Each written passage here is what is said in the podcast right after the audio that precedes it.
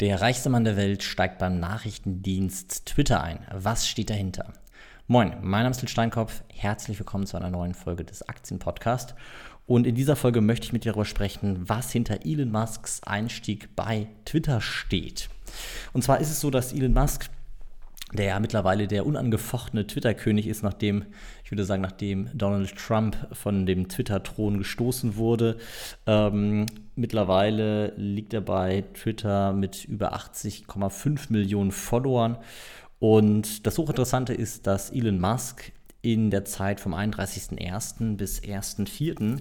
täglich für, Durchschnitt, äh, für mehrere Millionen ähm, und einem Kurs von durchschnittlich 36 Dollar Twitter-Aktien gekauft hat.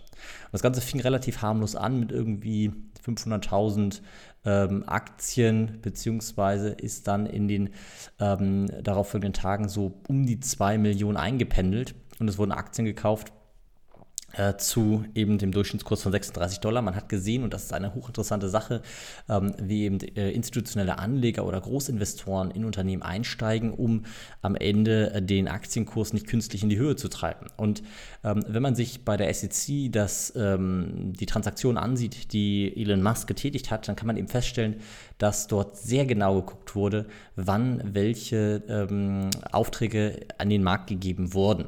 Und es fängt nämlich an, dass wir bei 36 Dollar ungefähr äh, 600.000 Aktien gekauft haben. Und man kann sehen, dass wenn der Kurs nach unten gegangen ist, nämlich bei 34 Dollar zum Beispiel lag, dann wurden an einzelnen Tagen 3,6 Millionen Aktien gekauft. Und das Hochinteressante an der Stelle ist eigentlich, dass die Marktsituation, die volatile Marktsituation, die existiert hat, genutzt wurde, um heimlich diese Position aufzubauen. Das ist hochinteressant, weil eben wenn der Markt hochvolatil ist, dann kann man eben die Tage nutzen, in denen ähm, im Markt eine gewisse Panik existiert um äh, in diese Panikverkäufe sich in eine Position reinzukaufen und das zu relativ günstigen Konditionen, beziehungsweise ohne dass der Aktienkurs halt in die Höhe schnellt. Und genau das hat Elon Musk gemacht. Ähm, wie gesagt, bis zum 1.4. insgesamt äh, sind das äh, Aktien gewesen, ähm, um circa 9% des Unternehmens äh, zu kaufen, insgesamt im Wert von 2,7 Milliarden US-Dollar. Das ist für Elon Musk ungefähr 1% seines Vermögens mit ähm, knapp 280 Milliarden, ja ein bisschen täglich schwanken durch den, durch den Tesla-Kurs, ist er momentan der reichste Mann der Welt. Und die Frage, die man sich natürlich stellen muss, warum macht er das? Warum kauft Elon Musk einen Anteil an Twitter? Und das ist tatsächlich eine Sache, die beobachtet man schon seit Jahrzehnten, dass große Investoren bzw. sehr vermögende, kann sagen Milliardäre eigentlich, ähm, immer wieder ähm, Positionen an einzelnen Nachrichtenmagazinen kaufen. Elon, ähm, Warren Buffett ist beim, bei der Washington Post. Ähm, Amazon hat seine Zeitung gekauft und ähm, so ist es jetzt halt in dem Fall höchstwahrscheinlich auch, dass Elon Musk quasi einen Einstieg bei Twitter getätigt hat. Die erste Frage, die man natürlich stellen muss, ist, ähm, hat der einen Einstieg bei Twitter getätigt, weil das Unternehmen so super dasteht? Ne? Also Thema innerer Wert ähm, kann man sich mal angucken bei Twitter nach Discounted Cashflow liegt man da irgendwo bei 45 Dollar. Er hat gekauft für 36. Das ist zumindest erstmal nicht der schlechteste Deal. Ähm, aktuell liegt der Preis bei 48 Dollar. Das heißt, das Ding ist durch, wenn man nach Discounted Cashflow geht. Die finanzielle Stabilität von Twitter ist erstmal ordentlich. Äh, es gibt mehr Cash als Schulden. Der Laden ist profitabel. Das Einzige, was ein bisschen Manko ist, ist, dass der Cashflow ähm, in 2021 negativ war. Insgesamt muss man aber trotzdem sagen, die Zahlen bei Twitter sind jetzt nicht überragend. Es ist nicht so, dass man auf das Unternehmen guckt und sagt, hey, das ist irgendwie eines der besten, der besten Tech-Unternehmen, die man finden kann. Das heißt, höchstwahrscheinlich geht es bei diesem Einstieg um einen strategischen Einstieg. Und ähm, einen aktivistischen Einstieg, weil ich glaube nicht, dass Elon Musk in dieses Unternehmen eingestiegen ist, um dort ähm, Positionen passiv zu halten. Ähm, und da kommen wir auch gleich mal drauf, sondern ich glaube, dass er dort aktiv ähm, Veränderungen äh, hinzufügt also Veränderungen äh, vollbringen will, wahrscheinlich auch einfach für das Marketing von Twitter. Seine Personenmarke ist ja so stark, um Twitter als Plattform sicher auch ähm, nach vorne bringen zu können. Und ich glaube auch, dass ein Thema ist, dass ähm, ähm, Agraval, der ähm, neue CEO nach Dorsey, ähm, ihm nicht so richtig schmeckt. Und interessant ist erstmal, dass quasi ähm, Twitter vor, äh, nicht Twitter, sondern Elon Musk vor einigen Monaten ähm, bereits in Frage gestellt hat, ob Twitter ähm, die Meinungsfreiheit schützt, ausreichend schützt und das quasi kritisiert hat. So, und in dieser Zeit war er schon am Kaufen von Twitter-Aktien ähm, und hat quasi begonnen, dort eine Position aufzubauen. Wie gesagt, ich möchte an der Stelle mal in Frage stellen, ob das wirklich ein passives Investment war, weil wenn man jetzt die letzten Tage sich angeguckt hat, und das ist wirklich hochinteressant, da sind nämlich zwei Dinge gewesen, muss man sagen, die sind, ähm, ja, clever kann man vielleicht äh, gar nicht mehr dazu sagen, sondern schon eher ähm, wirklich ähm, sehr, sehr abgebrüht, ist wahrscheinlich das richtige Wort. Und äh, zwar hat Musk nämlich Folgendes gemacht, er hat seine Veröffentlichung, die er bei SEC einreichen muss, ähm, fast 14 Tage zu spät eingereicht. Und ähm, es ging, geht nämlich darum, dass die SEC, also die Aufsichtsbehörde in den USA, dort gibt es ein, ein, äh, ein Recht, das besagt, dass wenn jemand mehr als 5% eines Unternehmens besitzt, dann muss er das veröffentlichen.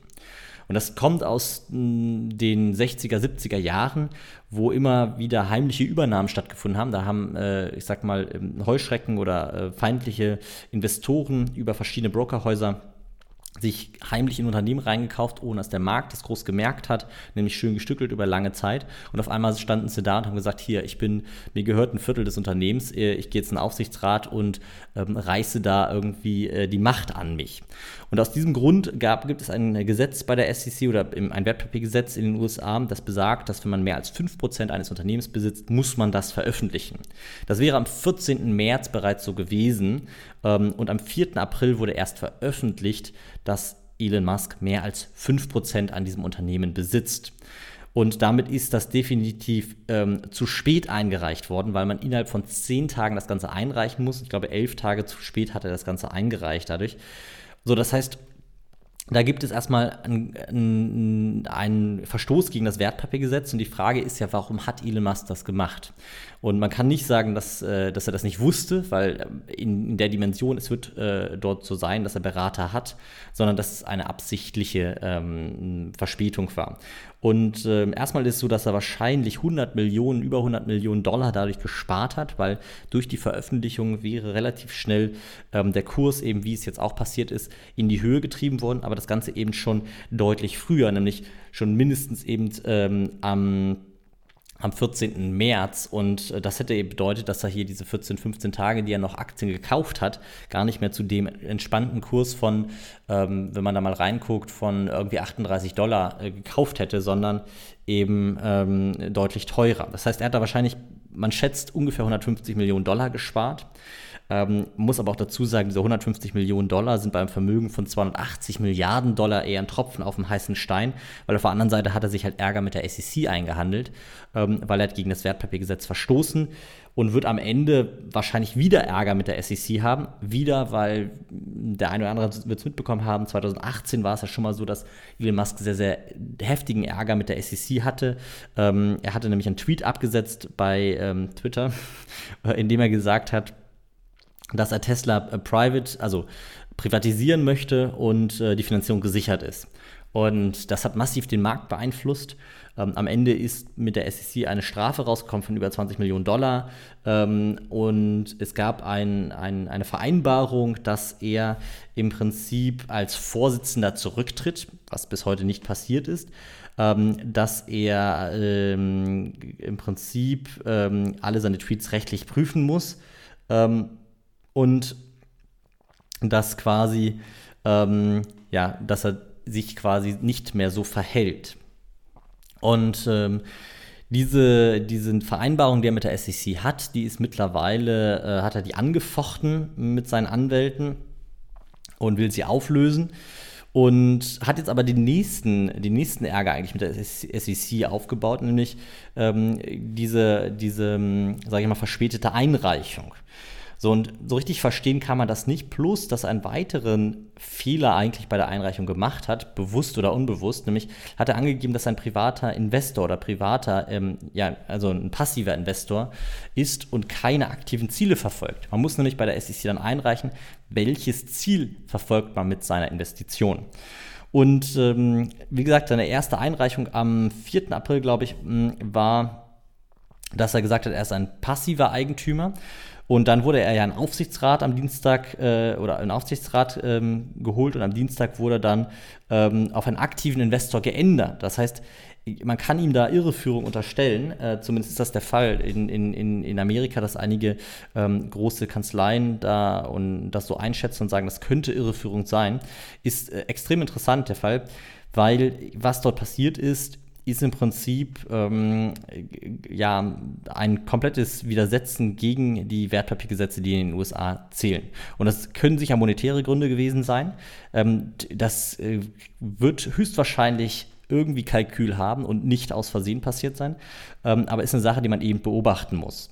Und hochinteressant einfach die aktuelle Situation. Musk zieht in den Aufsichtsrat ein, ist dort bis 2024 äh, im Aufsichtsrat, ähm, hat quasi keinen passiven Einfluss mehr auf das Unternehmen, sondern wirklich einen aktiven Einfluss und hat aber mit seinen Posten im Aufsichtsrat äh, auch vereinbart, dass er maximal 14,9 Prozent von Twitter kaufen wird.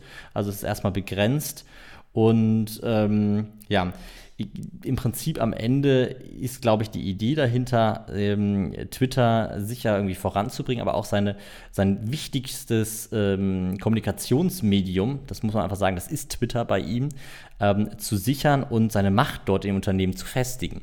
Und nicht den gleichen, äh, die gleiche Niederlage wie an Donald Trump zu erleiden, der einfach von Twitter gesperrt wurde und damit auch in der, ähm, also unsichtbar geworden ist, tatsächlich in, äh, in der Kommunikation. Also man darf nicht vergessen, wie wertvoll das Tool Twitter für Elon Musk ist. Und ähm, wie gesagt, vorher war mit Dorsey relativ gut. Also Dorsey war der ähm, vorherige CEO von Twitter. Äh, mit Agrawal ist er irgendwie nicht so gut aufgestellt, ähm, zumindest äh, wenn man das mal öffentlich äh, so äh, interpretiert. Und ähm, an der Stelle muss man eben gucken, dass er dort nicht eben das gleiche ähm, Leid erfährt wie, wie ein Donald Trump, der dann einfach von seiner, von seiner Plattform, sag ich mal, vertrieben wird und eben das Sprachrohr zu 80 Millionen direkten Followern verliert. Und ich glaube, das ist eben eines der Punkte, plus, dass man eben auch einfach Elon Musk einen nicht unerheblichen Spieltrieb unterstellen kann und glaubt ähm, und vielleicht auch dort einfach beobachten kann, dass Elon Musk eben Twitter kauft weil er glaubt, dass er es besser kann, dass er das Unternehmen voranbringen kann. Gefühlt muss man sagen, mit der, äh, mit dem, äh, mit der Aktivität, die, die Musk auf Twitter hat, ähm, muss er dort Stunden am Wochenende verbringen. Das heißt wahrscheinlich wirklich eines der wichtigsten Tools für Elon Musk ne? und damit einfach gesichert, ähm, dass er dort seinen Sagen behält. Gut, also zusammengefasst, ähm, spannender Kauf. Ne? Dort kann man sehr gut beobachten, wie äh, institutionelle Anleger kaufen, dass sie eben nicht an einem Tag eine Transaktion aufgeben, sondern eben gebünd, äh, also gestreut über mehrere Tage in Chargen kaufen, ähm, eben auch ein bisschen gucken, was der Preis sagt und mal zu höheren, mal zu geringeren Preisen kaufen und dann so ein bisschen das Volumen anpassen. Ähm, was man eben auch sehen kann, was hochinteressant ist, eben dieses, diese Ambivalenz oder dieses, ja, dieses äh, Reizen der SEC, was irgendwie sich ja durch Musks Verhalten schon seit Jahren durchzieht.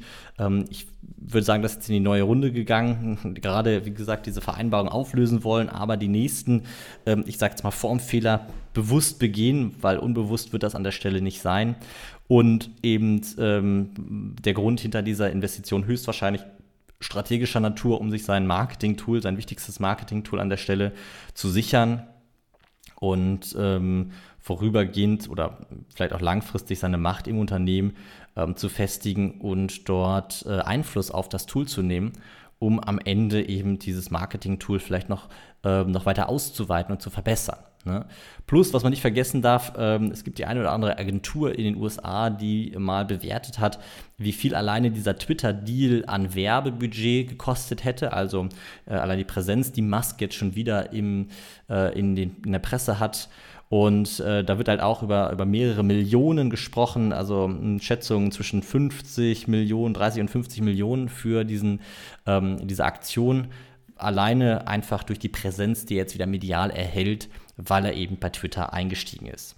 Gut, ich hoffe, dir hat die Folge gefallen. Falls du lernen möchtest, wie man ähm, vernünftig ähm, sein Portfolio aufbaut, wie man äh, langfristig Vermögen an der Börse aufbaut, dann kannst du gerne mal auf mich zukommen. Ähm, am besten einfach ein Beratungs- oder ein Kennenlerngespräch unter finance.academy/termin vereinbaren. Dann können wir gucken, inwieweit ich dich unterstützen kann Und äh, ansonsten wünsche ich dir erstmal einen schönen Tag. Freue mich natürlich über, über eine positive Bewertung bei iTunes und wir hören uns in der nächsten Folge. Bis dahin, ciao.